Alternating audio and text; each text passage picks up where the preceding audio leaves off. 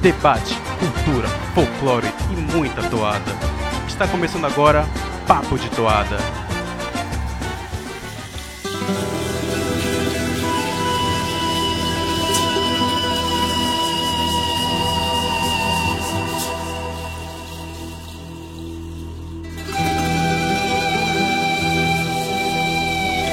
Começando mais um Papo de Toada, isso aí, o Junho tá chegando e com ele chegam muitos e muitos e muitos destrinchados para você. Já tivemos destrinchando os azuis, tivemos destrinchando os vermelhos, hoje vamos com mais um azul, mas esse aqui é um pouquinho diferente. Esse aqui é o, é, esse é o episódio que a gente resolveu dar toda a liberdade poética para o nosso mais falastrão integrante, Tiago Tártaro, isso mesmo. Hoje ele está liberto de todas as amarras e vai poder falar o quanto quiser, porque o assunto é longo, mas eu garanto a você que em nenhum momento vai ficar maçante, porque Tiago Tártaro lhe levará nesse mergulho à viagem na grande toada escrita por Ronaldo Barbosa, Utucare Yanomami, Um Canto para Davi Copenaua. Bom, o título da toada já é bem descritivo, mas tem muito mais coisa por trás desta, desta homenagem que o Caprichoso vai prestar a esse grande líder. Tiago Tártaro, boa noite, gravando aqui nesse domingo sombrio, eu e você, para mais um Destrinchando. Boa noite, meu grande amigo Igor. Boa noite, pessoal aí que nos ouve. Sabe, Igor, que eu tava olhando, é, já faz quase. Já tá para fazer um ano que eu não faço um destrinchando. Né? Eu tava com saudade desse quadro, especialmente de fazer esse quadro, que para mim, não escondo de ninguém, é a menina dos olhos do produto que a gente oferece e que jamais em festival algum tivemos aqui concorrência. Hum, tá, cheiroso. É isso aí, não tem não aceite imitações. E deixando as brincadeiras de lado, uh, hoje é dia de destrinchando, mas é um destrinchando um pouquinho diferente. Por que é diferente? Eu vou te explicar. Tinha um episódio há muito tempo atrás prometido nos, no, nas lendas e nos becos e vielas do Papo de Toada, que era o seu Thiago Tartaro resenhando o livro A Queda do Céu. Então essa ideia ficou, ficou, ficou, ficou, e nada do Tartaro apresentar o roteiro desse episódio. Eis que o Caprichoso lança essa toada. E finalmente agora temos um motivo para forçar o Thiago Tártaro a entregar esse roteiro. Ele não entregou um só, ele entregou dois roteiros. E dois roteiros maravilhosos. Então, vamos aqui com o Destrinchando, o primeiro Destrinchando da história, nunca visto na história do festival, que vai ter duas partes. Eba! Então esse aqui está começando, porque a gente vai começar a falar sobre um tópico mais específico e depois a gente vai é, enveredar para a toada. Vai ser um destrinchando bem legal, bem interessante para você que não conhece, para você que quer conhecer a história de Davi Copenaua. Vem com a gente que vai começar a partir de agora.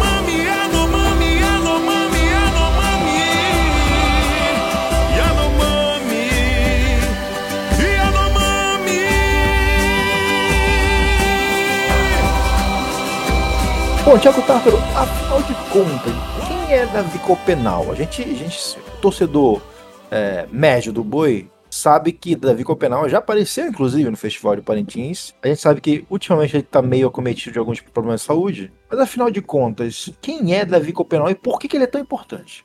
Bom, Davi Copenau é uma liderança dos povos Yanomami e um importante nome no debate sobre os direitos dos povos originários no Brasil, aí, com grande ressonância na mídia brasileira e até internacional. Isso tudo por conta da forte participação que ele tem em movimentações políticas, eventos, isso tudo desde os anos 80. Né? É importante dizer, a gente aqui no Papo de Toada já tem um episódio sobre, sobre os Yanomami, mais especificamente sobre o ritual Reahu é, que aconteceu no festival do ano passado, mas era para a temporada 2020.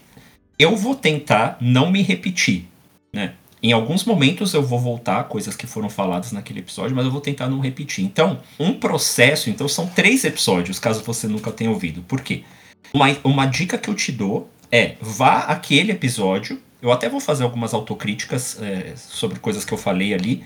Volte para cá e depois ouça o episódio que vai ser lançado depois desse. Exatamente. Thiago Tátaro fazendo o trabalho de hiperlinks dos nossos episódios. Bom, Thiago Tátaro, agora que eu já sei quem é Davi Copenaua, eu quero saber, mas da onde que veio esse livro, esse bendito livro, que você tanto queria falar sobre, que a gente já ouviu ser citada várias vezes, é, não só na literatura como um todo, mas também no próprio Festival de Parintins, o livro A Queda do Céu. É, o que, que, é esse livro, Thiago Tartaro? Assim, resume ele para um leigo. Resume, resume, resume como se eu tivesse cinco anos. O que, que é A Queda do Céu? Boa. A toada do Ronaldo Barbosa é uma grande homenagem ao Davi Copenaua, né? E a ideia desse episódio é amplificar essa homenagem e transformar ele numa grande ode, numa grande homenagem, num grande louvor ao Davi Copenal. E nada melhor do que celebrar uma pessoa, se não pela obra sobre a, do que sobre a obra dela, sobre o que ela escreveu.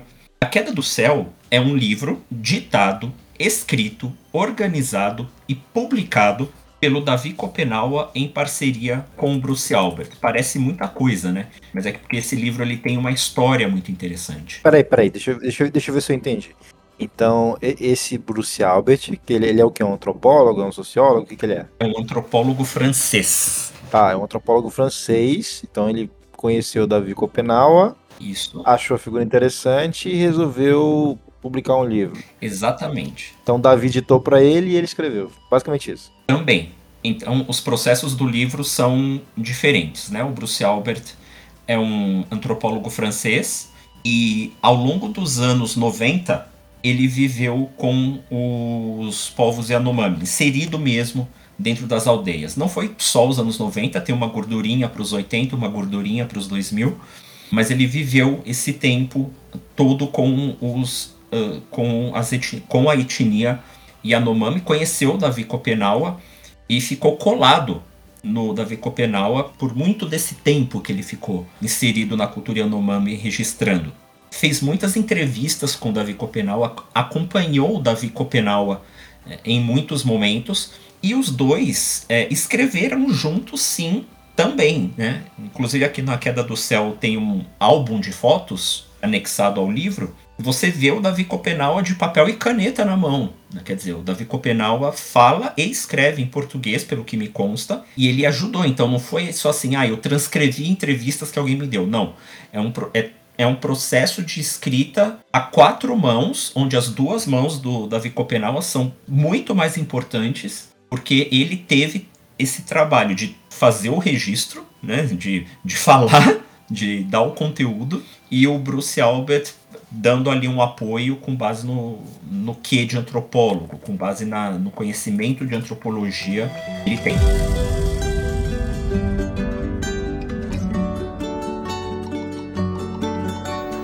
Então eu gravei, nós pensamos, eu e Bruce. Eu procurei saber que ele poderia ajudar a própria nossa língua, porque nós gravamos, eu gravei a, a minha palavra para traduzir com, com Yanomami e português, para poder sair livro meu. Não é, tão, não é da antropólogo, uhum. mas ele está ajudando para próprio Yanomami pediu para fazer esse livro, livro para é, é, dividir, dividir para outros outro lugar. Que história vai ter nesse livro? contando a história de Chabore, contando a, de sonho, contando da, de terra, de floresta, do céu, chuva. Um outro motivo pelo qual a gente vai louvar esse livro pelo qual a gente está colocando ele aqui nessa primeira parte do Destrinchando é se você pegar esse livro para ler, e eu vou falar isso muito ao longo do, desses dois capítulos, leiam este livro, leiam este livro, por favor. Né? Se você gosta de festival, se você gosta da discussão que o festival suscita dos povos indígenas, é essencial que isso não pare em assistir as apresentações, ouvir as toadas. É, leia esse livro, por favor. Né? É que o Conselho de Arte fez isso, leu esse livro. Então, se você for ler, muitas foram as vezes em que eu li esse livro é, e que eu falava: caramba, isso aqui tá com muito cara de texto do Edmundo. É porque o Davi Copenaua copiou Edmundo? É evidente que não. É justamente o contrário, né? O, o, o, o Conselho de Arte se deixou inspirar por essa obra maravilhosa e inseriu ali é, no seu discurso uma afinação muito grande com o discurso que tem aqui no livro. Tá. Mas me conta assim, como é que o ponto de vista narrativo é, é, é o que? O Davi falando em primeira pessoa? É, se mistura com alguém é, narrando a vida dele? Eu não, eu não entendi essa parte ainda. O livro é todo em primeira pessoa, né? É o Davi falando aqui realmente. E muito interessante porque esse livro é um caleidoscópio, como a própria introdução do livro, feita pelo Viveiros de Castro, outro grande antropólogo, é, fala. Então, é, o, o, o, livro se estrutura como se fosse uma série de falas ou uma, um compilado de escritos. E aí existem várias temáticas diferentes no livro. E essas temáticas elas vão se colocando, parando, é, indo adiante, se retomando. O que, o que no primeiro momento poderia ficar muito confuso, mas nesse esse livro é muito mágico porque ele estabelece uma lógica interna e não fica desorganizado, muito pelo contrário. Tanto que você consegue delimitar, ao ler esse livro, muitas temáticas e subtemáticas. Então, como a gente vai organizar o episódio de hoje? Eu peguei três dessas subtemáticas, as que eu considero essenciais para a gente entender a toada, e a gente vai fazer uma espécie de sobrevoo panorâmico por essas três, por essas três temáticas. Vale frisar, o livro tem muito mais do que isso. É um livro de 700 páginas, é gigante, tem muito conteúdo, mas a gente só vai ficar nisso daqui. Para você ter uma noção de tudo que esse livro tem para dizer e de todas as mensagens que ele tem para passar, faço aqui novamente o apelo.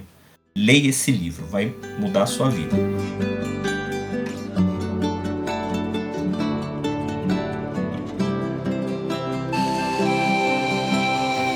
Três subtópicos que a gente vai pegar são a autobiografia do Davi Copenaua, ou seja, ele falando, da, lógico, né? Ele falando da própria história.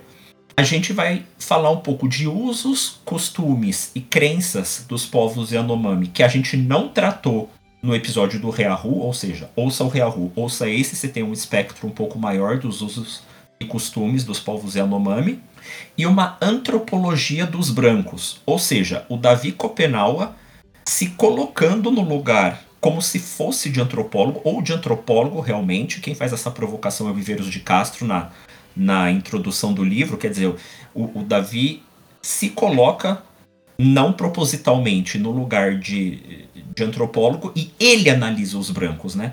Desafiando a arrogância é, dos brancos que sempre se coloca no papel de, de agente a estudar os outros povos. Agora não, agora o branco é também um objeto de estudo.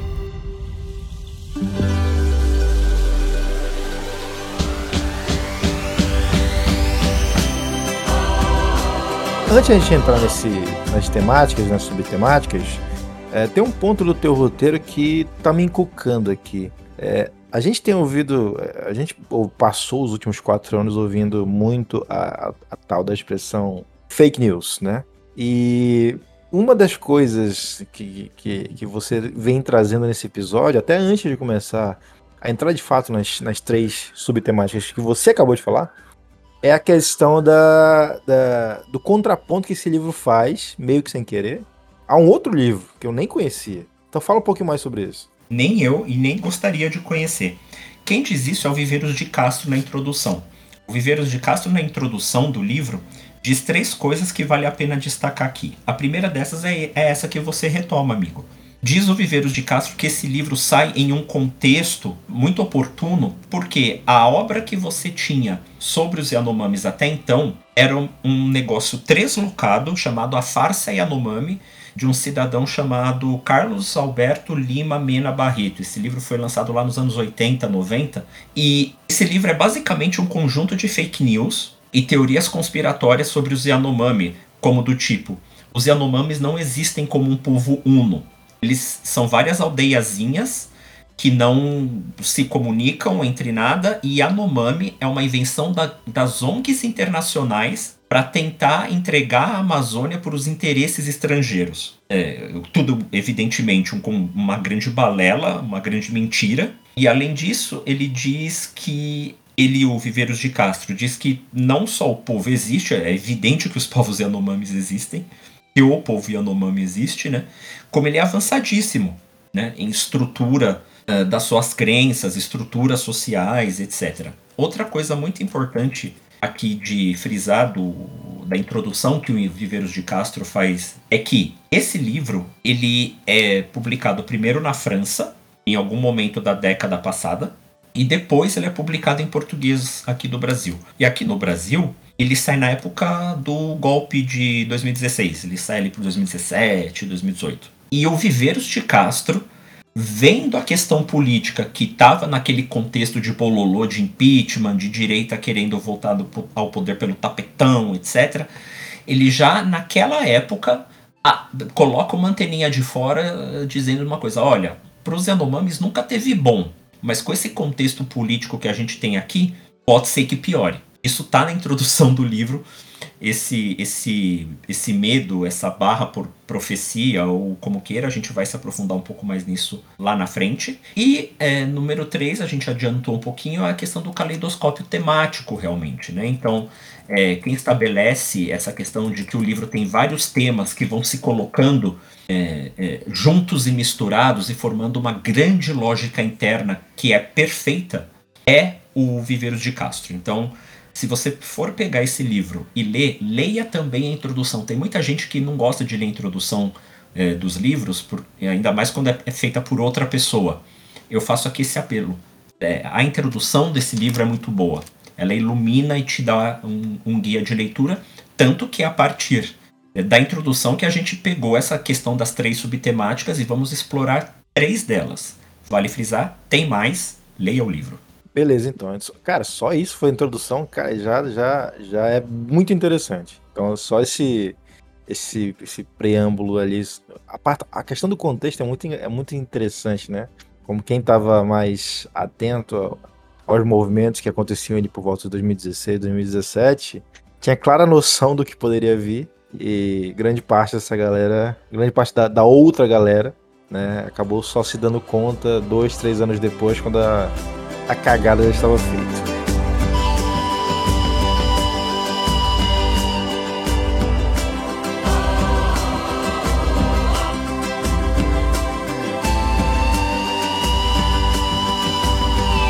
Mas, passando isso aí de lado, vamos aos teus três pontos, Thiago Tartar. Aqueles que você selecionou como os mais importantes, os mais interessantes, enfim. Então vamos começar falando sobre a biografia, né? Esse livro, ele, como, é, como é que ele trata a biografia do Davi? Ele fala. É o, da, é o próprio Davi falando sobre a, a, infância dele? Como é que é isso aí?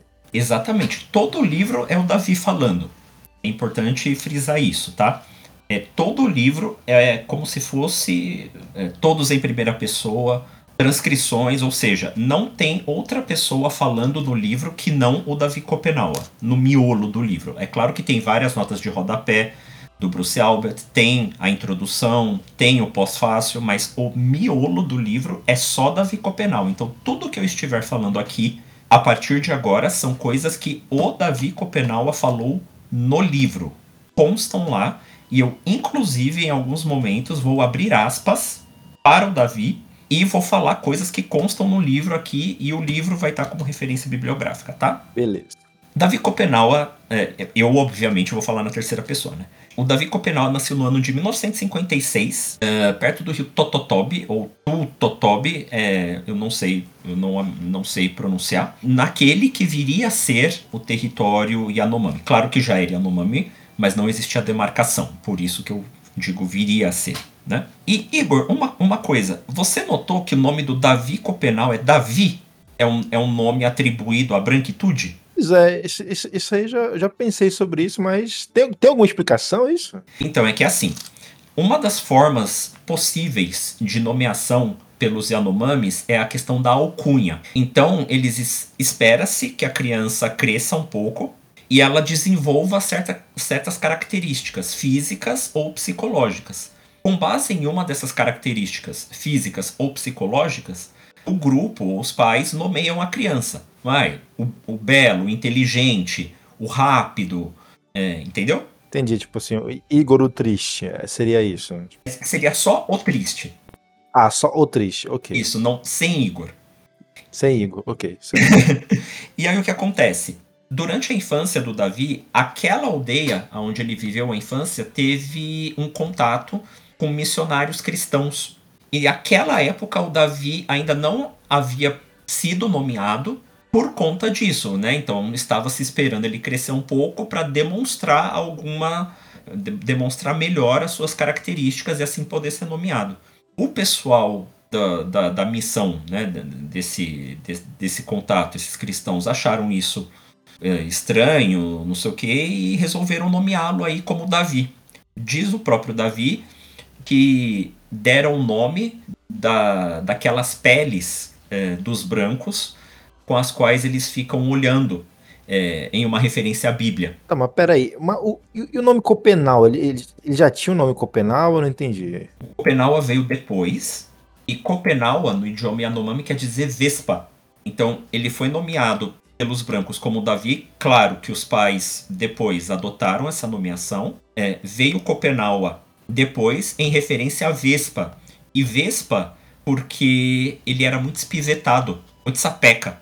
Então colocaram o nome de Vespa. E na crença Yanomami, a Vespa Copenaua é uma Vespa lendária e ela é assim espivetada, irritada, né, é, ardilosa, é, porque ela bebeu o sangue de um guerreiro lendário em tempos imemoriais, né, digamos assim.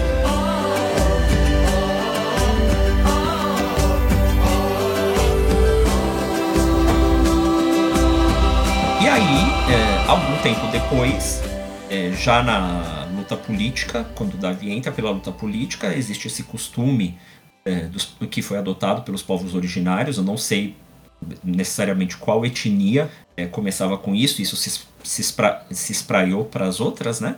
De colocar o nome da etnia no final. Então hoje o nome do Davi Copenal é Davi Copenal Yanomami. Registrado em cartório. É, no livro não diz, é registrado em cartório, eu também não procurei. Não vou dizer uma coisa que o livro não diz. E aí ele registra no livro que ele que na infância, no começo da adolescência, ele era um ótimo caçador de antas. Ele saía ali com os outros homens da aldeia dele para caçar para caçar antas, ele registra ali com de uma maneira bem emotiva eh, a, a caçada da primeira anta dele, né? É, que ele ficou com, que ele ficou com dó, é natural, porque está tirando a vida de outro ser vivo, etc. Ele, ele guarda com, com bastante emoção essa memória.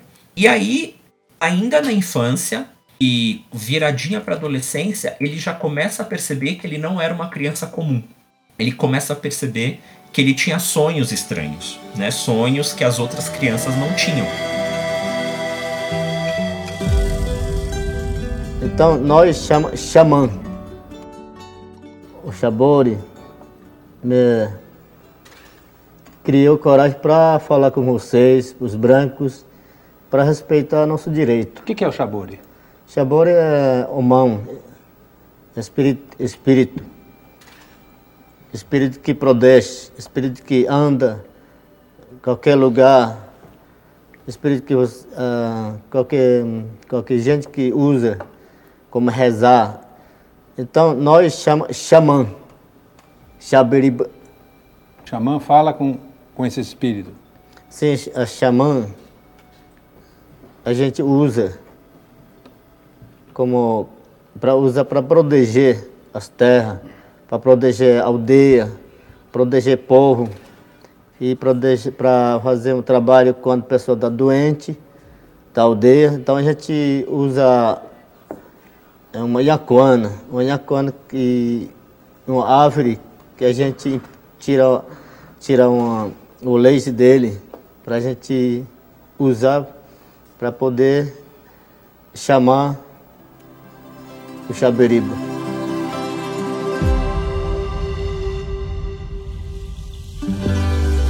É, ele sonhava com uh, Yanomamis que vinham para ele nos sonhos, desciam a terra e dançavam para ele. Se você está vendo do outro capítulo sobre o Reahu, você vai saber muito bem que são os espíritos auxiliares Chapiri, Chapiripê.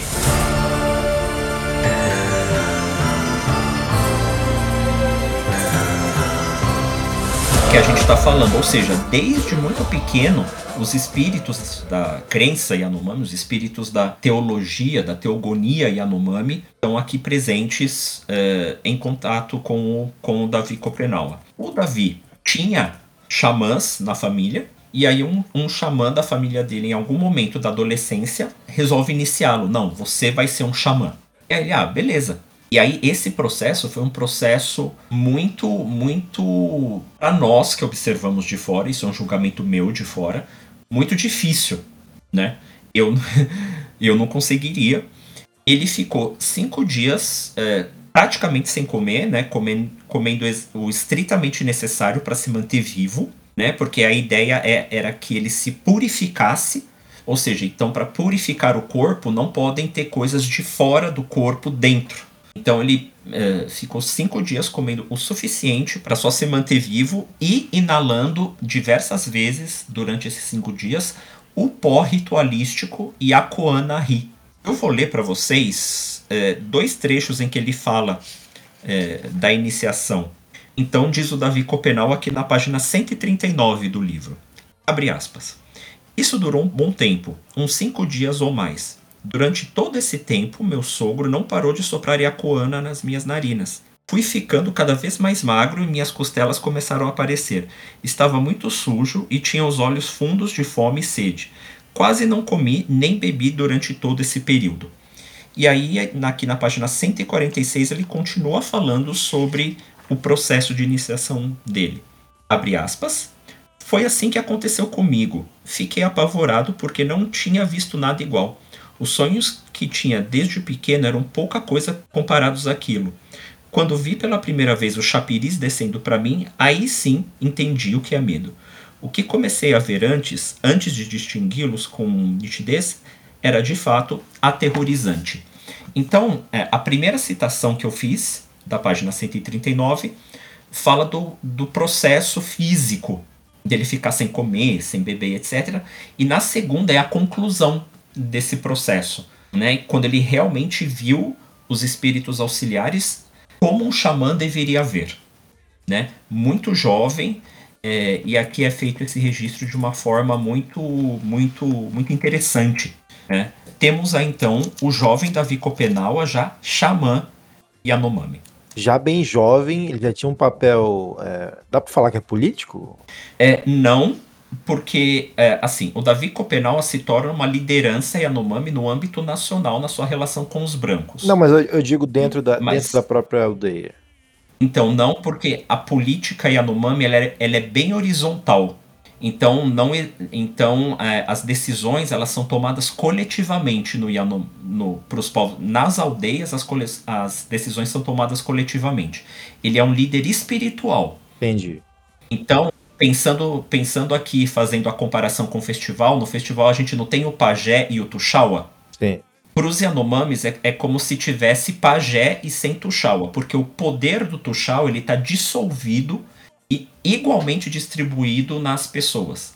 Claro, mais em umas do que em outras. Por exemplo, as pessoas mais velhas têm mais poder de decisão do que as mais jovens. Entendi, mas, é. mas assim, é, achei estranho porque assim, como, como tão jovem se tornar um xamã se geralmente as, as etnias trabalham essa, essa, essas relações sociais por idade, né? É, geralmente a pessoa mais velha, o mais ancião tem mais é, respeito, é, enfim, tem mais, tem mais poder, entre aspas, dentro do. Pelo menos, pelo menos é o que a gente ouve. É, Lê. sim. É que, bom, isso não, não tá dito no livro.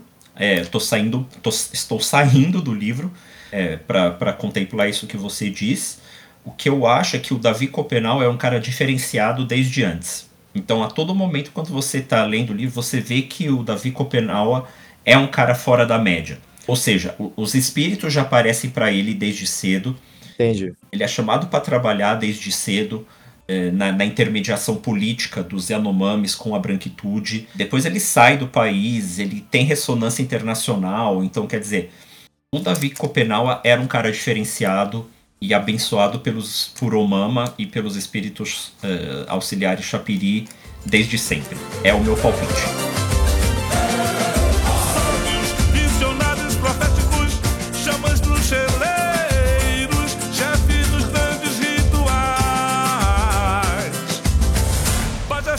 sem, sem iacono, ninguém vê. Só tomando em pó de iacono, a gente fica os olhos fica diferente.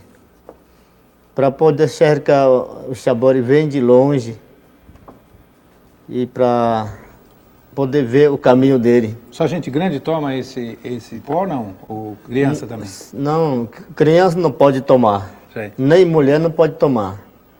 Só quem, quem quer Xabori, quem quer ficar bagelança, quem quer trabalhar pra, de saúde, cuidar de saúde, at- eles podem usar. Uma pessoa qualquer pode fazer essa invocação do Shabori? Precisa ter uma escolha? Como é que é isso? Como é que é definido isso? É assim, a nossa comunidade escolhe o Xabori, escolhe uma pessoa. Quem quer, está interessado em virar Xabori.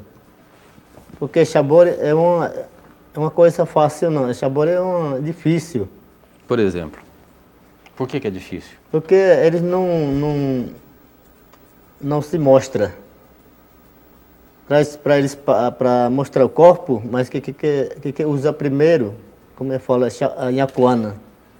Que que você deixa tudo, a sua comida, não pode mais comer, não pode tomar água, não pode andar, não pode tomar banho, porque não- se você eh, não se, se você quer, a gente quer virar Bagé, que que deixa tudo. Que que deixar para usar depois de novo. Esse Xabori não é como de brincadeira não, é de sério mesmo. Porque a gente a gente prende com energia. Energia da floresta. O Xabori é é uma especial. É, são são os bonitos, outros estão brilhoso. Também tem outro espírito mau, tem espírito bom.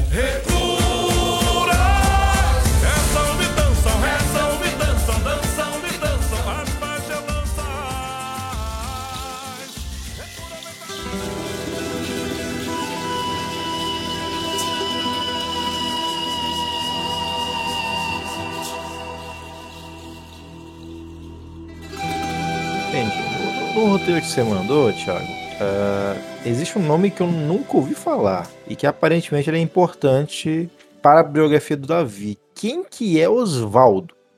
É muito interessante essa questão do Oswaldo, porque é um cara que teve de uma missão, né, provavelmente ele era um militar, eh, não, eu não me lembro, eu não anotei, na verdade, aqui no, no meu roteiro, se ele fazia parte do exército, mas provavelmente sim. Ele era de um grupo de brancos que chegou e estabeleceu contato com a aldeia do jovem Davi Copenaua, e ele ficou muito marcado na memória do Davi Copenaua. Em boa parte do livro, ele se refere, ele se refere a Oswaldo como um dos primeiros carregadores, como um dos primeiros portadores ah, da epidemia Shawara, que a gente vai ver mais tarde o que é. É, e não por menos esse Oswaldo ter ficado na memória. Ele era o líder dessa expedição e ao se aproximar dos Yanomamis, ele ofereceu armas de presente para os Yanomamis. Olha que, olha que imbecilidade. E aí nessa relação, o Oswaldo tentou sequestrar uma cunhã para forçar um casamento com ela. E um dia ele explodiu uma bomba na aldeia. E aí, naturalmente, saiu fumaça da bomba. E o Davi Copenal atribui a fumaça dessa bomba é, à primeira epidemia Shawara. Então, olha, olha para você ver como é cruel a coisa, né? Então, você já tinha os brancos dando nome para ele, outorgando o nome. Ele não fala disso com, com pesar aqui no livro, não, não tem uma carga de pesar, ele relata apenas. Mas o- a gente observando aqui de fora, porra, não, não, não deixaram a cultura do cara nomear o cara, dar o nome, que é a coisa mais particular que a gente tem. E depois, um outro cara que estabelece o contato vai explodir uma bomba. Provavelmente era uma bomba de efeito moral, uma bomba de fumaça, mas isso ficou muito marcado, porque a, a questão da fumaça é muito importante para o Davi, porque na fumaça, é, é- a fumaça é um dos vetores da Shawara, que é a, que é a epidemia canibal. É, então, Oswaldo é uma memória negativa que o Davi carrega e cita diversas vezes no livro. Então, às vezes ele fala epidemia de Oswaldo, desde o dia que o Oswaldo é, soltou a fumaça, Oswaldo, Oswaldo, vocês vão ver bastante esse nome quando vocês é, lerem esse livro. É, então, meio que essa, essa, esse fato é, isolado acabou se tornando simbolicamente é, o, o, o advento da, de todas as, as, as coisas horríveis que o, que o branco levou pro povo Yanomami, né? Muito, muito interessante como, como Davi, não sei se intencionalmente ou não intencionalmente, ele, ele, ele simbolizou nessa, nesse, nesse, nesse fato, nesse evento, o que viria a acontecer posteriormente. Então, é triste pra cacete. Essa... Embora ele, fale, ele não fale com pesar, mas assim, a gente sabe que isso mudou muito da história do, do povo Yanomami, certo? Sim, foi uma das primeiras vezes em que ele teve contato com a crueldade explícita do branco, né? E aqui eu vou sair do livro de novo. Eu acho uma violência simbólica a questão do nome, mas no livro é, não está registrado como violência simbólica. Eu a considero. O ato de violência do Oswaldo ele é muito mais, ele é muito mais colocado, ou seja, da, da arma para os gentios. Que, que negócio é esse, né? Explodir uma bomba, sequestrar uma mulher sequestrar uma mulher para forçar um casamento. Que, que pré-historicismo, que babaquices, para dizer o um mínimo, né? É, enfim, aí o Davi foi crescendo. É, houve contato com, com povos uh, cristãos uh, naquela aldeia depois, e eles chamavam esse, essa gente de povos de Teuzi. É, um dia, a missão católica é, que morava perto da aldeia onde o jovem Davi morava, é, eles pediram ajuda dos Yanomami para a construção de uma pista de pouso. Né? E aí os povos de Teuzi, os católicos, foram vetores do que, do que, do que? Shawara, epidemia. Né? Há, uma, há uma epidemia nessa época da construção dessa pista de pouso, há uma epidemia de sarampo na, na aldeia, e o Davi pega sarampo. Né? Ele fica gravemente doente, é, e com, mas, mas consegue se curar. É, rapidão, é, é interessante a gente falar sobre isso aqui, cara, porque é, às vezes eu já, eu já ouvi algumas pessoas completamente sem noção, leigas e. e é nem leiga a questão, é mais é, com falta de sensibilidade. De ouvir assim, mas, mas nossa, índio pegou sarampo e quase morreu. Mas como assim? Sarampo uma doença tão. E, sabe aquela falta de. Ca- cabe falar nesse momento do episódio o óbvio, que é, meu querido, para um povo que vive isolado, uma gripe é muito grave. Pelo simples fato biológico, ele não tem anticorpos para isso, seu animal. Exato. Falta um vídeo do Atila e Amarino, né? É, Exatamente. exa, exa, povos, e não é nem questão de ser isolado, são povos distantes. Vamos supor que o mundo não fosse mega interconectado de avião, de navio, de carro, etc. Até pra gente sair dos povos indígenas, porque pode vir cancelador de Twitter aqui, né? É, vamos supor, vamos pensar que no multiverso o Brasil não tem tanta conexão com um país que. do outro lado do oceano, um país qualquer. É natural que nós brasileiros, nesse cenário hipotético, não tenhamos a imunidade necessária para as doenças do povo do outro lado do oceano e eles não tenham resistência às, às nossas doenças. É isso que acontece com, com os Yanomami na crise de sarampo, em outras epidemias que a gente vai ver aqui, que são muitas. Infelizmente, infelizmente são muitos, né? Infelizmente são muitas. Mas então, Né? é, você colocou um pouco mais sobre, sobre, sobre esse contato com os brancos, não só na relação com as missões e com os católicos e tal. Tem uma, tem uma parada que me pegou aqui nesse roteiro, Thiago Tartaro, que é sobre a questão da, da cristandade, né? O, o Davi, ele tem um... Ele, ele é muito honesto, sincero nesse livro, quando ele fala que ele até chegou a cogitar se converter cristão. Sim, é, houve ali sempre um trabalho de dos brancos. Bom, como o Davi era jovem, a gente provavelmente está falando aqui de anos 70. É um trabalho no sentido de evangelizar os Yanomamis e o Davi cogitou se converter. Depois ele caiu na. Não caiu na real, porque, não sei. Ele, ele, ele, ele recusa, mas ele, ele se entristece, ele registra o entristecimento dele ao ver que alguns, eh, graças ao Mama, poucos Yanomamis, eh, se converteram ao catolicismo. Então aqui na página 280, Abre aspas. Além disso, os brancos, apesar dos meus esforços, continuavam, continuavam falando duro comigo. Davi, você está em pecado. É ruim. Não use brejeira nem tabaco. Não deseje mulheres. Não beba pó e acoana. Satanás está enganando você. Temos para você, vai queimar na fogueira de chupari. Com o passar do tempo, escutar essas censuras constantes acabou enfraquecendo as palavras de teosia em mim.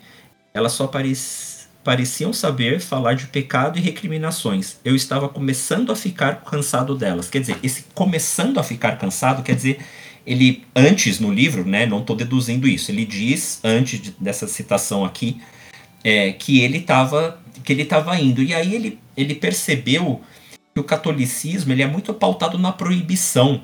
Não pode, não pode, não pode, não pode, não pode. Então, que negócio é esse? Eu não posso nada. Né? Então, eu tenho essa natureza maravilhosa, eu tenho o pó e a coana, eu tenho os espíritos auxiliares, eu não posso fazer nada disso. Né? Que negócio é esse? É, esse, esse trecho que eu destaquei agora, ele é o processo de quebra, de rompimento eh, do Davi com essa ideia eh, de conversão.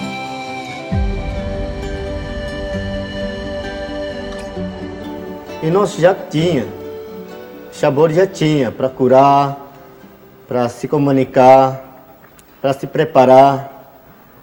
Já tinha tudo isso. Depois que chegou os brancos lá na nossa terra, aí que prejudicou nossa saúde. Então é para nós tentamos, os velhos Chabori tentaram, mas não conseguiram. Porque era outra doença, vem trazido de longe. A minha mãe morreu de sarampo. Porque esse missionário que, que trabalhou lá, ele foi ele foi tirar suas férias na cidade dele. Ele foi lá na Inglaterra. Ele voltou para Manaus, Boa Vista. Ele, pegou, ah, ele trouxe essa doença, é sarampo. Então aqui todo mundo pegou e transmitiu. Até Muitas pessoas morreram, muitas pessoas.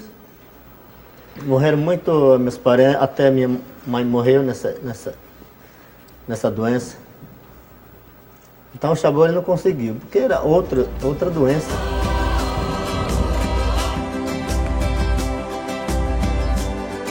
O tempo vai passando, né? A gente já tem aí o Davi jovem adulto. Como é, surge para ele um, um trabalho na Funai, né? Pelo contato tanto com aqueles católicos que o nomearam, quanto pelo maléfico Osvaldo, quanto por essas outras missões eh, que chegaram depois nas aldeias Yanomami, ele aprende a falar e a escrever em português. Eh, essa informação chega, né? E ele é chamado para trabalhar em postos avançados da Funai. Ele trabalha em um antes, a gente vai pular, é muita coisa. A gente vai falar a partir do momento em que ele começa a trabalhar no posto avançado Demini, ou Demini. Nesse posto, a função dele era acompanhar os agentes da FUNAI em expedições pela floresta amazônica, e aí ele fazia esse meio de campo entre os povos eh, originários que eram encontrados e a FUNAI. O tempo vai passando, até que esse trabalho na FUNAI o leva a Manaus, e aí ele. A gente vai falar disso um pouco mais tarde. Ele, ele acha muito estranho a cidade dos brancos, não tinha ido até então tal. E aí o fato é, pra biografia dele, ele pega tuberculose. Ele pega tuberculose, a segunda doença grave do Davi Copenaua, e ele fica internado em Manaus. Ele não vai a Manaus a primeira vez para ficar internado, né? É, mas nesta época de trabalho na FUNAI, envolvendo a primeira viagem a Manaus, ele fica com tuberculose e ele fica internado, Igor, um ano em um hospital de Manaus com tuberculose. Caramba, um ano de. Cara, sarampo, tuberculose. Então, assim, é, antes de tudo, Davi Copenau é um guerreiro, porque lutou contra muitas doenças. Atualmente está lutando contra mais uma, uma enfermidade, mas, mas o, homem é, o homem é guerreiro. Ah, Tiago Tártaro, vamos falar um pouquinho mais sobre a malária. Ele, ele saiu do hospital, eu imagino. É, e o que aconteceu com essa questão do povo da malária, que ele chama no livro? O povo da malária era um grupo que o abordou logo que ele sai do hospital, chamando ele para trabalhar. É, era um grupo de trabalho que eu, eu também não registrei aqui, É, portanto, não me lembro se era um grupo mais ligado ao Ministério da Saúde ou alguma coisa mais ligada à FUNAI. E aí ele sai uh, pelas, pelos, pelas florestas com esse grupo para fazer trabalhos de conscientização e prevenção é, da malária nos povos indígenas. Por quê? Aquela época, a questão da abertura de estradas na floresta e do início do garimpo já estava desequilibrando o meio ambiente. E aí, com o desequilíbrio desse meio ambiente, se proliferam os anófilis. Lembra do anófilis letal da Maria Fumaça? Esse é o mosquito da malária. E aí já estava tendo casos de epidemia de malária entre povos ribeirinhos e indígenas. Então, o Davi Copenaua passa a ser engajado aí ao povo da malária.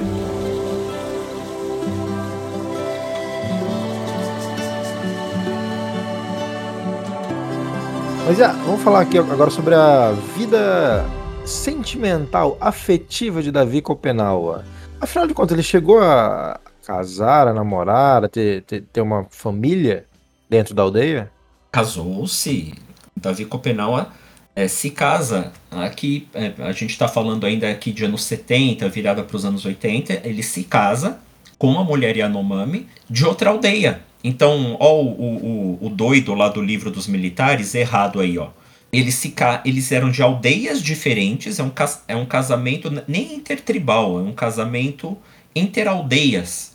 Né? E ele se muda, ele sai da aldeia onde ele morava, na, nasceu e morava na juventude, e vai morar então na aldeia da, da, da, da esposa. Nessa época, os Yanomamis foram solicitados para auxiliar na construção de uma estrada, é a BR alguma coisa. Era uma, era uma estrada, era uma estrada BR.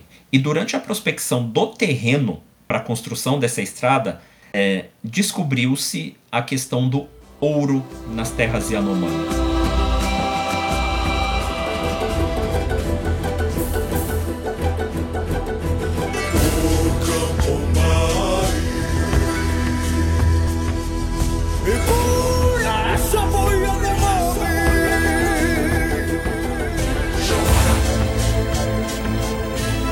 como que é, como quando, quando você nasceu você nunca viu branco, não?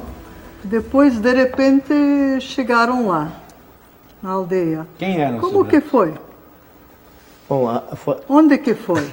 Então, bom, eu, eu, eu não conhecia. Como eu falo, eu não conhecia nenhum homem branco. Nem minha mãe, nem pai. Nem, nem os parentes. Não conhecia nada. Só os velhos, às vezes as velhas contavam para nós. Mas para ver mesmo, quando assim, nascendo, crescendo, para ver loucos brancos é difícil. Mas eu nunca pensei em encontrar o branco. E você era menino quando eles chegaram? Se quando era menino, eles chegaram, os carim, não, é, não é carimpeiro, não, é comissão de limite, hum. que chegou lá na, na Maloca Caxibi. É aqui, eu vi, e aí, você pre... foi correndo ver? Você ficou curioso ou não? Sim, eu. Como é que era? Não, eu não fico curioso, não, eu fico com medo. É. Fiquei com medo porque eles ficam fazendo barulho, gritando, falando diferente. E cheiro de, de cigarro. Agora, Davi, hoje é verdade que o, os índios mais jovens, adolescentes, assim, eles têm vontade ou, ou manifestam desejo de, de, de, conviver, de ser educado junto aos brancos? Isso acontece muito, é verdade? Bom, acontece sim. Acontece, porque eles querem deixar, deixar perder, eles pegam a costuma dos brancos. Ele vai para a cidade, vai, vai provando o chá do branco provando a bebida, o branco vai dando a bebida, para ele, um, para ele deixar como índio. Mas por mim, a minha parte é diferente. Eu pode falar a sua língua português, mas eu não vou ficar, uh, fica, virar branco. Eu pode usar roupa, eu pode usar sapato, mas eu não, eu não, eu não vou deixar uh, esquecer a minha cultura, a minha tradição, a minha língua, porque é minha. E a língua continua sendo ensinada é, também. Continua, pro- continua falando como Yanomami. Eu vejo almas afogadas nos garimpos. Rashimo também viu, também sentiu, sucumbiu pelo ouro, metal, canibal. É morte letal, surreal. Epidemia metálica. Então, É é maldição mais ou menos nessa época é, que começa o flagelo dos Yanomamis, anos 80, com a questão é, do ouro nas suas terras. Né? Mas, mas tu- É. tu, sabe dizer como que isso se deu exatamente? O que, era- que, que era uma.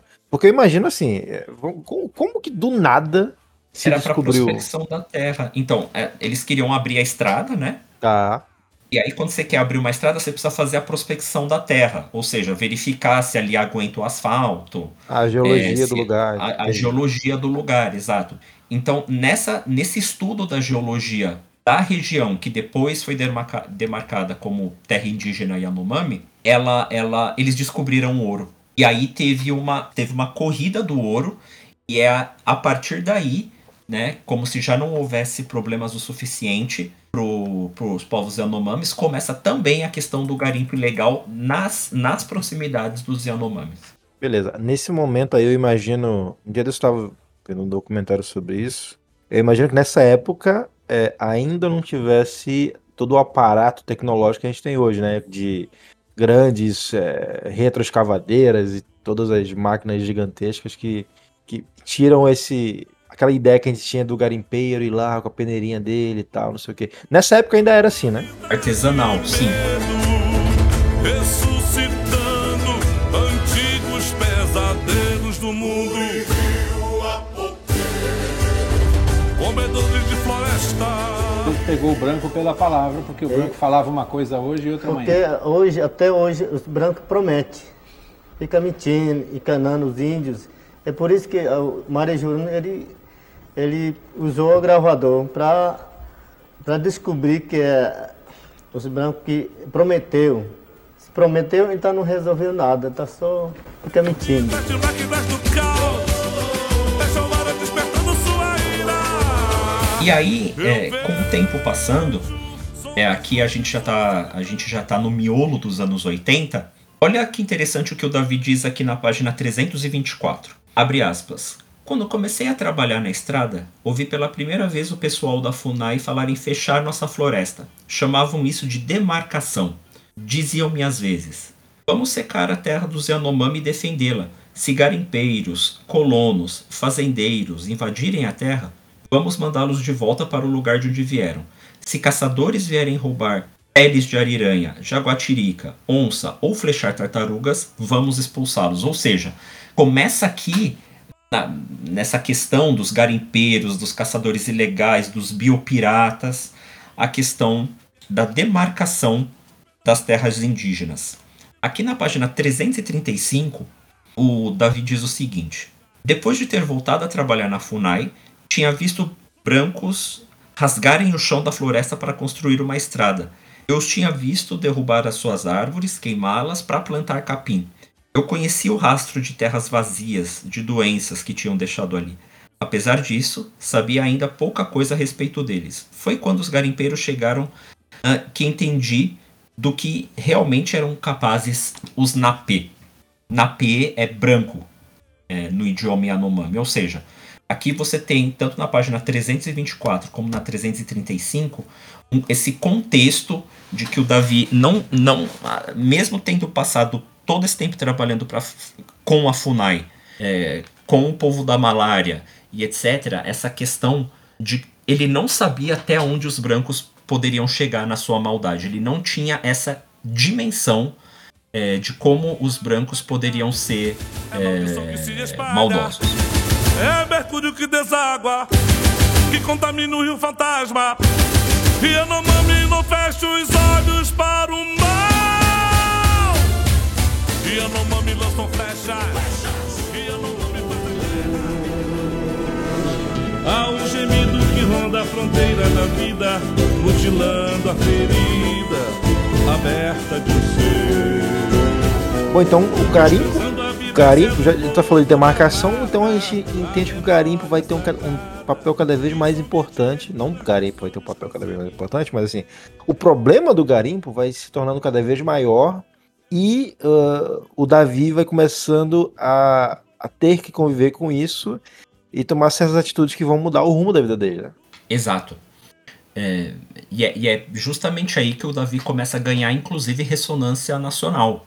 É, o Davi narra aqui em uma passagem do livro o, de, o embate direto que ele teve com garimpeiros, né? Ele se juntou a um pequeno grupo, realmente de corpo pintado, arco e flecha, e foram lá é, tirar satisfação com garimpeiros, pedir o óbvio, né? Saiam, é, saiam da, das nossas terras, inclusive porque o mercúrio é, está matando os peixes e intoxicando as nossas crianças. Para quem não sabe, para extração de ouro é, do terreno é necessário o uso do mercúrio, o que é altamente tóxico. Então, Davi aqui registra, é, inclusive, esse embate que ele tem com garimpeiros direto. O Davi registra em determinado momento do livro que, em algum momento dos anos 80, chegou-se a ter dezenas de milhares de garimpeiros dentro dos domínios dos Yanomamis. Né? Então, você pensa, hoje existem 35 mil Yanomamis, né? Então, os números divergem, mas olha só, você em, supondo que esse fosse o número naquela época, você teria quase que o mesmo número de garimpeiros do que de Yanomamis. Era muita, era muita gente. Então você imagina toda a água e toda a destruição é, que, ele, que, que eles faziam. Isso, isso é até interessante para a gente pensar um pouco sobre, sobre a amostragem, assim, porque é, é, é, difícil, realmente é difícil de fora a, a gente entender a questão da, da, da, da, mudança da biodiversidade e como isso causou a mudança na cultura do povo Yanomami. Geralmente, quando a gente pensa assim, ah, não, mas como que o, alguns garimpeiros fazendo ali um, um trabalho artesanal deles conseguiram poluir rios, conseguiram destruir terras, conseguiram secar, secar terras, fazer as ter tornar as terras improdutivas. Como que, como que tão pouca gente conseguiu fazer isso? E esse trecho que você acabou de falar é interessante porque dá uma ideia do tamanho, né?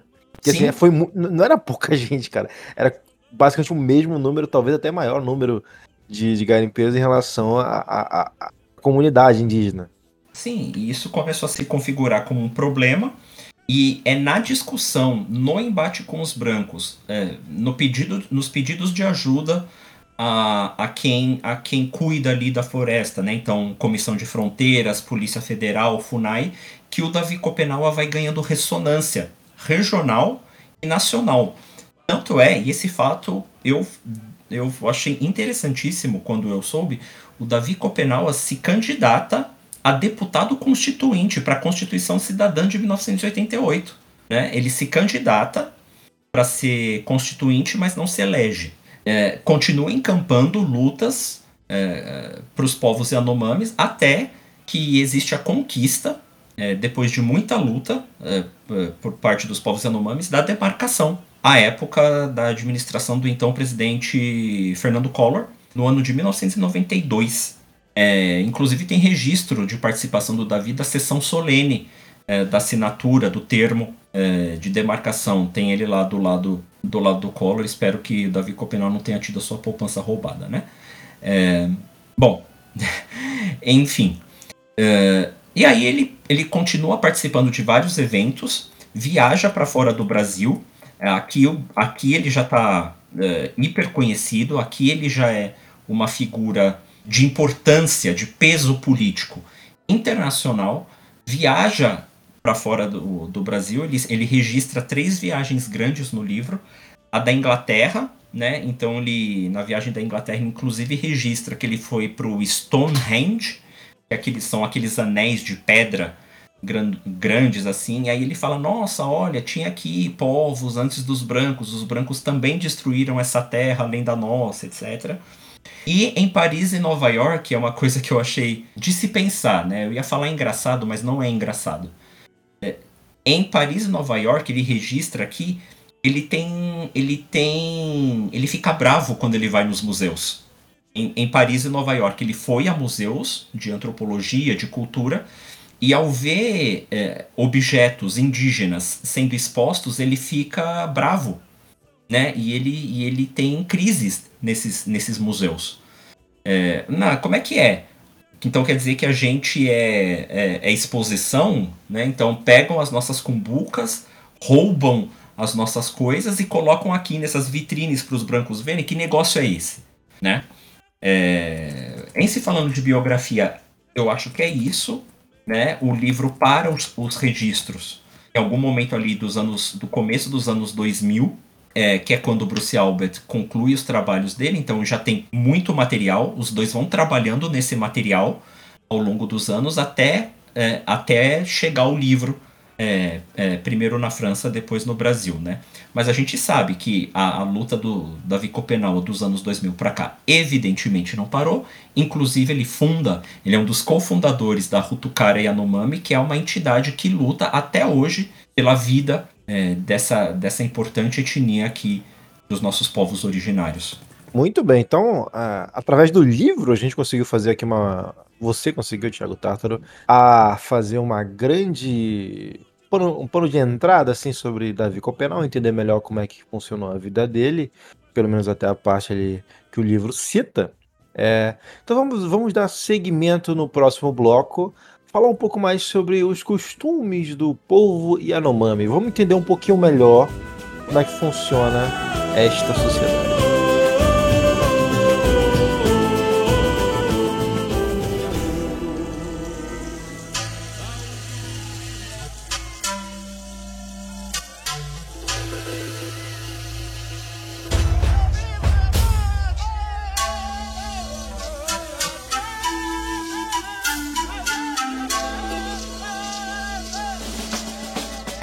Tiago Tártaro, no roteiro você colocou vários pontos assim importantes e bem, bem interessantes sobre a, a cultura Yanomami, né? Mais ou menos como o livro ajuda a descrever o próprio, a própria etnia. Então me explica um pouquinho mais sobre como, funciona, como funcionou isso, para gente entender um pouquinho mais sobre como funciona esta sociedade. Isso. O livro A Queda do Céu, pessoal, ele foi usado por mim para o roteiro do Ritual Reahu. Né? Então eu faço apelo de novo é, de que vocês ouçam as coisas, porque eu vou falar coisas agora que não tem a ver diretamente com ritual e com ritual Reahu, né? Por, por já ter um episódio só para isso, né? Então eu vou falar de alguns outros pontos dos usos, costumes e crenças é, dos Yanomamis, como por exemplo o caráter cíclico da vida humana. Né? Então, para os Yanomamis, hoje a gente está encarnado é, como ser humano, amanhã a gente pode retornar como um animal. Um animal que hoje é, é, é animal, ele pode retornar como ser humano depois. Então a vida é esse ciclo em que a gente tá cada hora desenvolvendo uma função na, na natureza. Uma outra coisa muito interessante aqui do que o, que o Davi vem descrevendo, que, que é a gente das águas. A gente, a gente das águas é uma espécie de sociedade secreta é, usando aqui um termo dos ribeirinhos, né? Então seriam encantados que moram no fundo dos rios e eles seduzem os Yanomamis, tanto os homens quanto as mulheres. Claro que sempre do sexo. Claro não, né? Mas é, eles seduzem os homens e as mulheres. Então o Davi Copenau é, registra aqui no livro que ele estava conversando com, com um cara mais velho da, da aldeia dele, e esse cara, assim, ele teve envias de é, se deixar seduzir por uma mulher do povo das águas e, e morar no fundo do rio com ela não foi assim de última hora, né? Quase como se fosse, fossem variações do, de Boto e Yara, né? Mas é de uma forma muito específica e, e organizada de outra, de outra maneira, né? Muito bacana. Outra coisa que eu achei bem legal é a questão da Casa dos Espíritos. Casa dos Espíritos é assim. Quando você é iniciado, e é, quando um, um, um, uma pessoa é iniciado, xamã e Anomami, ele ganha um determinado grupo, uma determinada entourage de espíritos auxiliares chapiripê. Esses espíritos constroem mais ou menos na região onde o xamã mora, mas no céu é, uma casa. Então eles pegam, penduram no, nas costas do céu cordas mágicas é, um pouquinho para baixo do céu, de, desceu, e na outra ponta dessas cordas eles constroem uma casa. E aí é, é naquela casa que os espíritos que o xamã mais evoca, quando ele inala o pó ritualístico e a Kurana, vão morar. E o mais interessante de tudo, Igor, é que nessa casa dos espíritos do xamã da aldeia é que são curadas as doenças também. É claro que ele, existem rituais no campo físico para cura de doenças, mas existe é, a questão de se curar o espírito. Então, quando um, um Yanomami que tá pelo apoio daquele xamã é, fica doente, o que acontece? O espírito dessa pessoa vai para casa dos espíritos do xamã da, daquela localidade, daquela aldeia, e é na casa dos espíritos que o espírito vai ser curado da doença. Ah, entendi. Então, curando o espírito traz a cura física. Existe uma necessidade de cura no plano metafísico para cura depois no plano físico. É, eu acho isso bem interessante. O espírito irá caminhar nos altares do além, acenderá, acenderá a casa do trovão. Tem a questão que nomeia o livro que deixou os Yanomamis é, famosos aqui no milieu do festival, né? É, mais recentemente, né? Os Bombaquides como eu, que é a questão da queda do céu. Você, da onde vem essa questão da, da queda do céu e o termo Rutukara, que inclusive dá nome à toada do Ronaldão. Então, é assim, para os Yanomamis, o, os mundos é, são colocados em espécies de andares. Então, muito antigamente tinha um andar aqui onde a gente está hoje, e aqui onde a gente está hoje é, era, era outro povo que morava. Os Yanomamis, eles moravam tipo no andar de cima. E o nome desse andar de cima é desde sempre Rutukara. O povo que estava aqui embaixo não cuidou direito da terra. Quando você não cuida direito da terra, o céu, ou o que é o céu, o andar de cima, cai. Então, em algum momento, pela, pelos os povos que moraram aqui antes não terem é, cuidado daqui, Rutukara caiu. E, de modo que hoje os Yanomamis vivem nesse pavimento que a gente vive aqui hoje, que é o Rutukara. Mas o Rutukara antes era o céu. E aí o Rutukara cai. E aí, acima de Rutukara, que é a nossa terra hoje, tem o céu. E aí os Yanomamis precisam cuidar para que o céu não caia. Né? E o que faz com que o céu caia? A epidemia, os maus cuidados com a natureza, o garimpo, uh, as doenças, a branquitude, etc. Então, os xamãs e os povos Yanomami no geral precisam cuidar, fazer ali seus rituais, fazer os chapiri dançarem, para que o céu não caia. Porque se o, se o céu cair, a gente vai ser soterrado. E aí quem mora no céu hoje vai passar a, a, a habitar a terra. E assim sucessivamente né? Os céus, em, em tese, né? Se, agora eu estou saindo do livro de novo. Se a gente esticar esse conceito, então quer dizer, não cuidou, caiu o céu. Aí o povo que vai morar aqui tem que cuidar. Se não cuidar, cai o céu de novo, e aí os povos anteriores vão sendo sempre soterrados. Consumado, ingerido pela tribo, tua alma, tua força,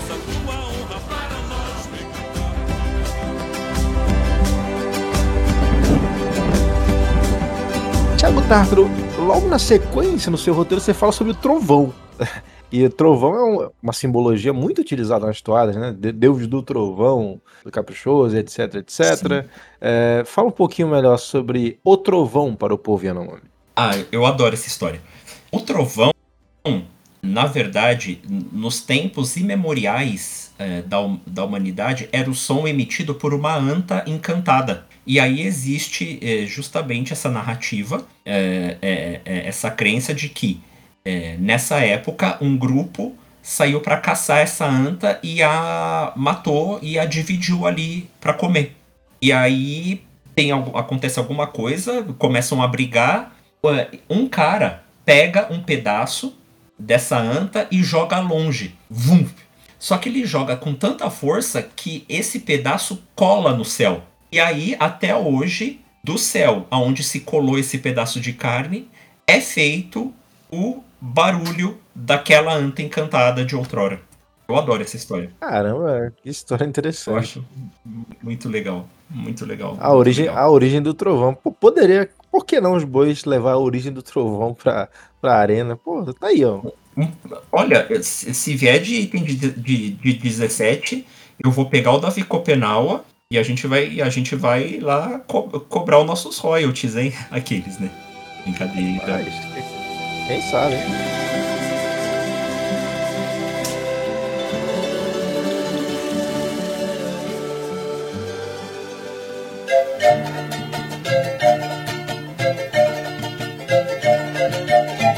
Shawara, Thiago Canto. A gente já falou sobre o Shawara um pouquinho antes, né, na história do, na história do Oswaldo. É, fala um pouquinho mais sobre é, o que a Shawara significa de fato para o povo Yanomami. A Shawara é a fumaça do metal que sai deles quando eles são extraídos indevidamente da terra, né? Então, em outras, em muitas partes do livro, ele chama também isso de epidemia metálica, que é até citado em uma toada do Caprichoso, né? justamente porque a fumaça da Shawara promove doenças. Né? E além disso tudo, essa fumaça o incomoda e faz com que ele caia. Né? É, então, quando a gente revira muito a terra, a gente tira coisas que estão muito fundo é, na terra, existe essa tendência de sair uma fumaça junto. Essa fumaça é a Shawara, que sobe, incomoda o céu, faz com que o céu fique perto de cair, né? Provoca a queda do céu. E aí tem que e aí os xamãs Yanomami tem que fazer mais rituais é, com o pó ritualístico para fazer os, os, os, espíritos auxiliares dançarem mais para evitar que o céu caia. Porque se isso não acontecer, o céu vai cair. Então a Shawara é esse monstro né, feito de fumaça, de doença, uh, que, que assola uh, a humanidade. Chora,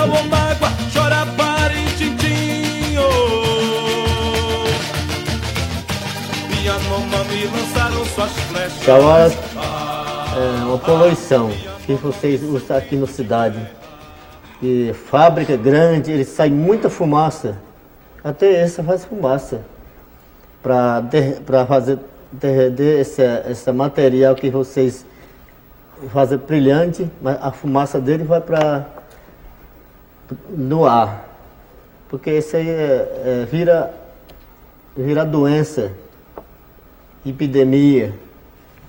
E esse, é, que ele taca de coração de vocês também.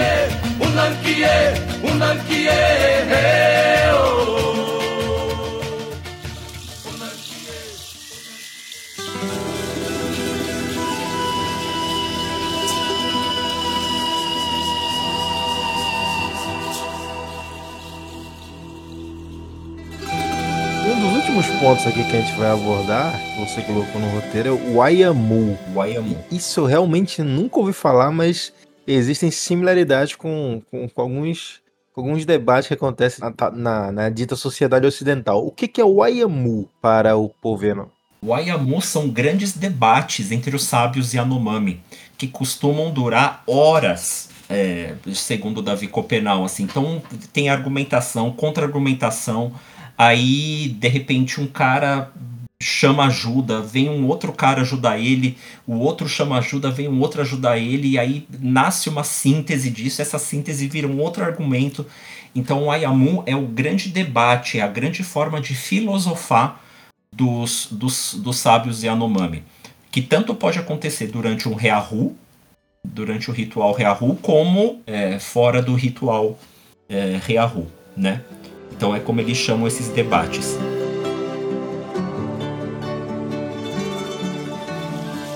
E o último ponto aqui que você colocou foi uh, o pão durismo. Vamos falar sobre o pão durismo para o Yanomami. É, isso eu, eu achei muito engraçado. O Yanomami, ele é um povo muito gentil. Então eles adoram doar as próprias coisas. Né? Então, quando está tendo o ritual Reahu, vai uma pessoa, vem convidados, né, como a gente disse no outro capítulo. Então é comum que você pegue, que o Yanomami, né, pegue, dê uma faca, um, um utensílio de cozinha, uh, um adereço, um adorno e etc. E uma coisa que os Yanomamis adoram, adoram, adoram, segundo Davi Copenaua no livro, é quando eles recebem uma coisa de presente que eles já deram antes. Ou seja, essa ciclicidade, ou seja, eu dou pro Igor um, um, um, uma coisa, ele dá pro Cassius, o Cassius dá pro tio Hélio, o, o tio Hélio dá pro Cris e o Cris dá para mim. É, é, é, é, muito felicitante para eles, né? Essa, essa questão de esse objeto fez um ciclo, esse objeto ajudou várias pessoas e agora ele está retornando para mim. Eles acham isso o máximo. Contrariamente disso, a sovina, o pandurismo, é, é muito criticado, é muito desgostado é, pelos Yanomamis no ponto de causar um pouco de antipatia. Ah, é aquele ali é o pão duro, vixe, nossa, olha quem tá chegando, né? Isso é raríssimo, né? É 99,99% ,99 é, dos Yanomamis, isso, isso, são números meus, tá? O Davi Copenau não diz isso. É, mas ele trata como exceção, é isso que eu quero dizer, é, os Yanomamis que são, que são pão duros. Então tá aí, então algumas características é, que o Tartaro resgatou aí sobre, sobre a etnia como um todo, né? No próximo bloco a gente vai falar sobre a, a tal antropologia de branco.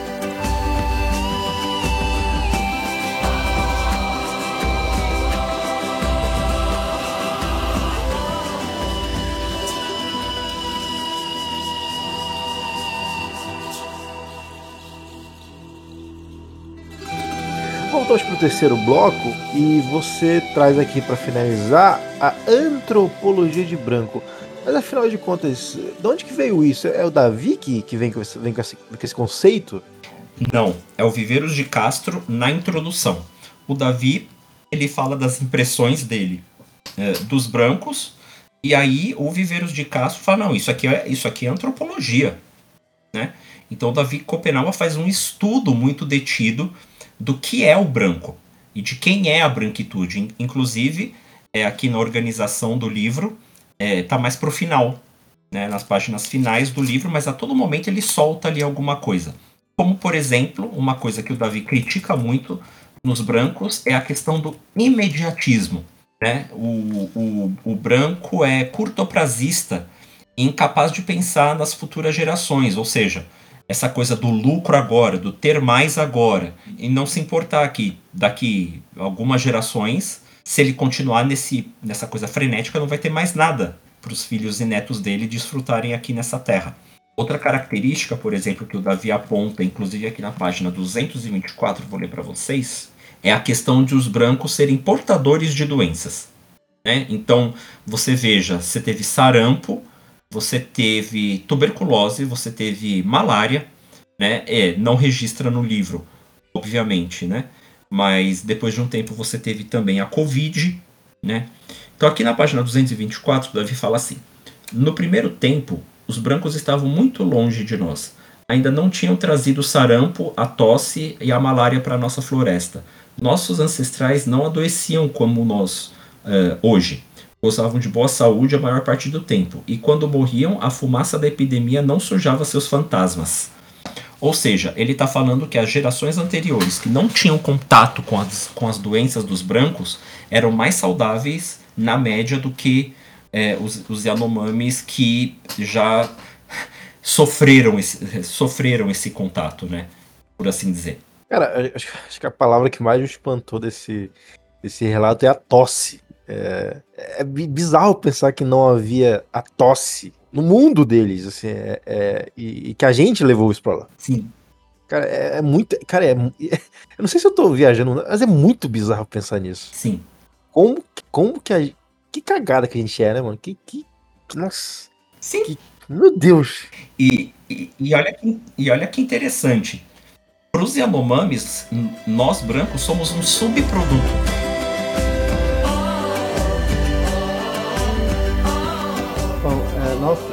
De, uh, sonho de maneira de, diferente.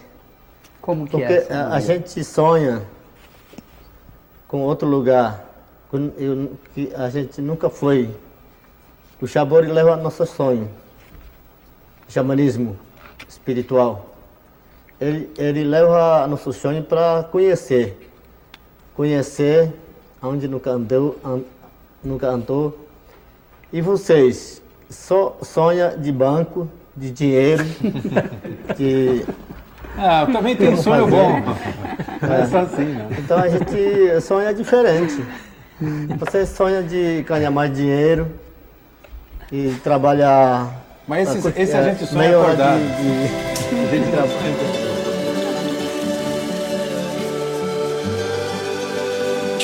pouquinho sobre, sobre Omama. Eu não entendi esse conceito ainda. Omama é o deus Yanomami, né? Então, a religião Yanomami é uma religião mono, monoteísta. Então, o, o, o deus criador é Omama. E abaixo de Omama tem os espíritos auxiliares. Mas esses espíritos auxiliares não são deuses, né? São espíritos, né?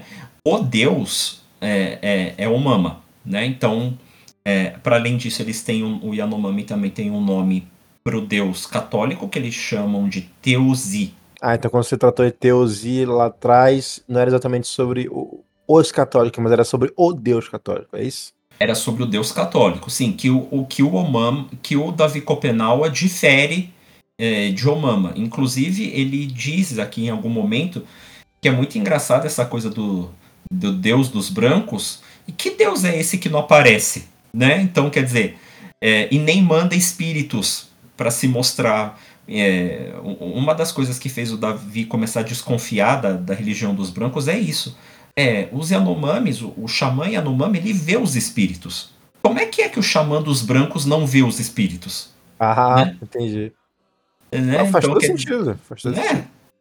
Então, às vezes ele desconfia que, que o Deus dos brancos não existe, às vezes ele atribui é, o deus dos humanos ao, ao diabo e ao, aos demônios Yanomami, aos espíritos ruins Yanomami, né? Enfim. Vamos, é, é, a gente fala muito sobre a, a cosmologia, cosmogonia, da criação de diversos povos que a gente vê em lendas amazônicas, vê em rituais.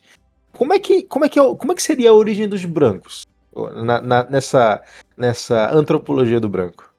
É, o, o, nós brancos é, somos vistos pelos Yanomamis como subproduto.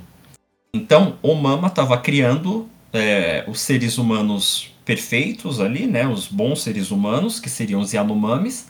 E quando o Mama terminou de fazer os Yanomamis, sobrou uma meleca branca. Aí o que o Mama fez? Ele pegou essa meleca branca e jogou para além, da, além da onde os, os Yanomamis conseguiam enxergar essa meleca branca foi mutando, mutando, mutando e gerou os brancos. É uma, boa, é uma ótima explicação. Ótima explicação para nossa origem. Inclusive, concordo totalmente. A gente faz muito mais mal do que bem a esse planeta. Então, é, concordo totalmente com essa espuma branca. Me assumo como, como espuma branca, assim. Uh, vamos falar um pouquinho sobre morte. Como, como que seria o, a, a, antropologia do branco em relação à morte? Então, o, o Davi Copenau acha que os brancos se apegam muito aos mortos e ficam é, é, falando dos mortos muito demais o tempo todo, né? É, inclusive aqui, vamos ver se tem uma citação sobre isso na página 237. Ó, eles, os brancos, não temem proferir os próprios nomes nem os de seus mortos sem moderação. Não é assim entre nós. Um homem fica logo com raiva se seu nome for pronunciado diante dele e, após a sua morte, será proibido por seus familiares é, com muita cautela. Ou seja, isso aqui vem, é, fecha aspas, isso aqui vem num contexto é, que ele estava falando para nós de que você, na, na crença Yanomami, você fala menos dos seus mortos né? E os brancos, eles, a gente fica remoendo a morte. Né? Então, a todo momento a gente fala daquela pessoa que foi embora, daquela pessoa que eu morreu, daquela pessoa que eu perdi, não sei o quê. É, e para eles não tem isso. Né? É, outra coisa que ele acha muito estranha na branquitude, o Davi Copenaua, é a questão da agitação. Então, lembra daquele trecho lá que a gente fala que ele foi para Manaus? É, ele não entende o porquê de os brancos gostarem tanto de barulho, de luzes, é, de confundir os pensamentos, como ele mesmo diz. Né? Então ele diz que a primeira vez que ele, que ele foi para Manaus ele se sentiu até mal por conta dessa questão da agitação da vida, da falta de contemplação, etc. Né? Que causa inclusive a, a, a própria Shawara pela qual os brancos são corresponsáveis, como por exemplo aqui na página 306, ele diz assim: a raiva do luto invadiu novamente o meu pensamento. Esse caminho dos brancos é muito ruim. Os seres da epidemia Shawara vêm seguindo por ele, atrás das máquinas e dos caminhões. Será que sua fome de carne humana vai nos matar a todos, um depois do outro? Terão aberto a estrada para silenciar a floresta para nossa presença? Para que construir casas sobre os rastros das nossas? Serão eles realmente seres maléficos, já que continuam nos maltratando assim? Então, quer dizer, note, a Shawara vem atrás dos tratores. Ou seja, o branco é um agente é, da, da Shawara. O, o branco é o, é o, portador da Shawara, né? como a gente já viu aqui, é, com, toda, com toda a questão, né? com toda essa questão. Só para fechar essa questão da antropologia dos brancos, o final do livro é muito interessante, porque o Davi Copenau, em vários capítulos é, um pouco menores e muito ágeis, ele vai estabelecendo contrapontos né? O branco é sovina e o, e o Yanomami é generoso. Em um outro é, capítulo, ele coloca da questão dos brancos não terem a capacidade de, apre de aprender com a experiência sensorial e os Yanomamis terem. Em outro, eles falam que os brancos são doentes e eles saudáveis. Ele vai estabelecendo quase como assim: olha, você leu toda a minha história, você leu toda a minha vida. Eu fiz uma antropologia dos brancos, mas olha, eu não sou o branco. O que eu quero é falar aos brancos para que eles ouçam a minha mensagem e não tenham mais essa visão torta é, dos Yanomamis. Ou seja, para concluir esse capítulo, é a questão da, entre aspas, qual seria a função desse livro. E o Davi Copenau vem dizendo isso: é trazer a visão do Yanomami, dada pelo Yanomami, sem a intermediação do branco.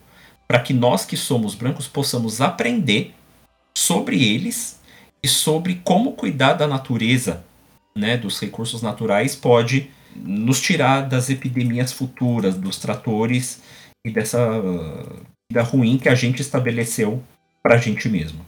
Esse é o Davi Copenaua, essa é, é a obra assim essencial para quem quer conhecer os povos da floresta, para quem gosta do festival e para quem deseja reverenciar esse povo importantíssimo para nós aqui hoje. E esse cara que é. que hoje em dia é a voz, é, a vo, é uma das vozes é, desse povo aqui pra gente, o meu querido amigo Igor.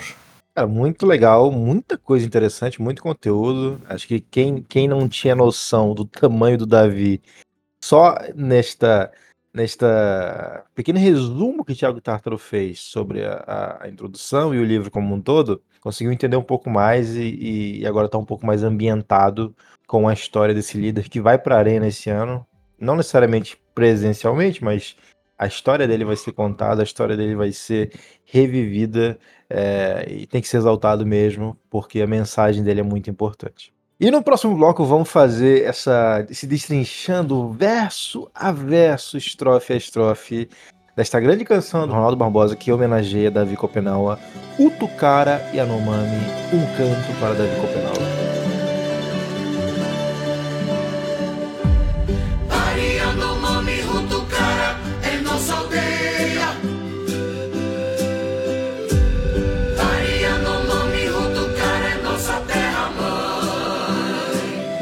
Voltamos para o último bloco e era mentira. Não vamos fazer não. Não vamos fazer esse destrinchando agora, né? Vamos guardar para o próximo episódio, porque esse era para apresentar o Davi para você. Você já está apresentado a ele. Então vamos te apresentar a toada que vai falar sobre ele no próximo episódio. Essa foi a parte 1, a parte 2 chega logo na sequência, semana que vem, nesse mesmo horário, vai estar saindo mais ou menos sexta-feira, sábado à noite ali, dependendo do tio Hélio. Nosso menino tá muito sobrecarregado de, de, de, edição, então vamos ter um pouquinho de paciência, mas vai sair com certeza semana que vem a parte 2 deste destrinchandaço, desse destrinchandão.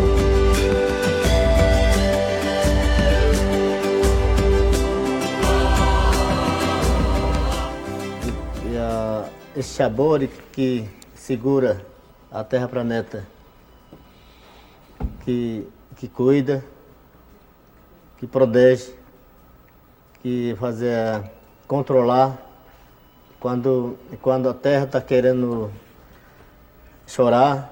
Então o Shabori, ele, ele não deixa. E a Terra querendo chorar por quê? Porque o povo está morrendo.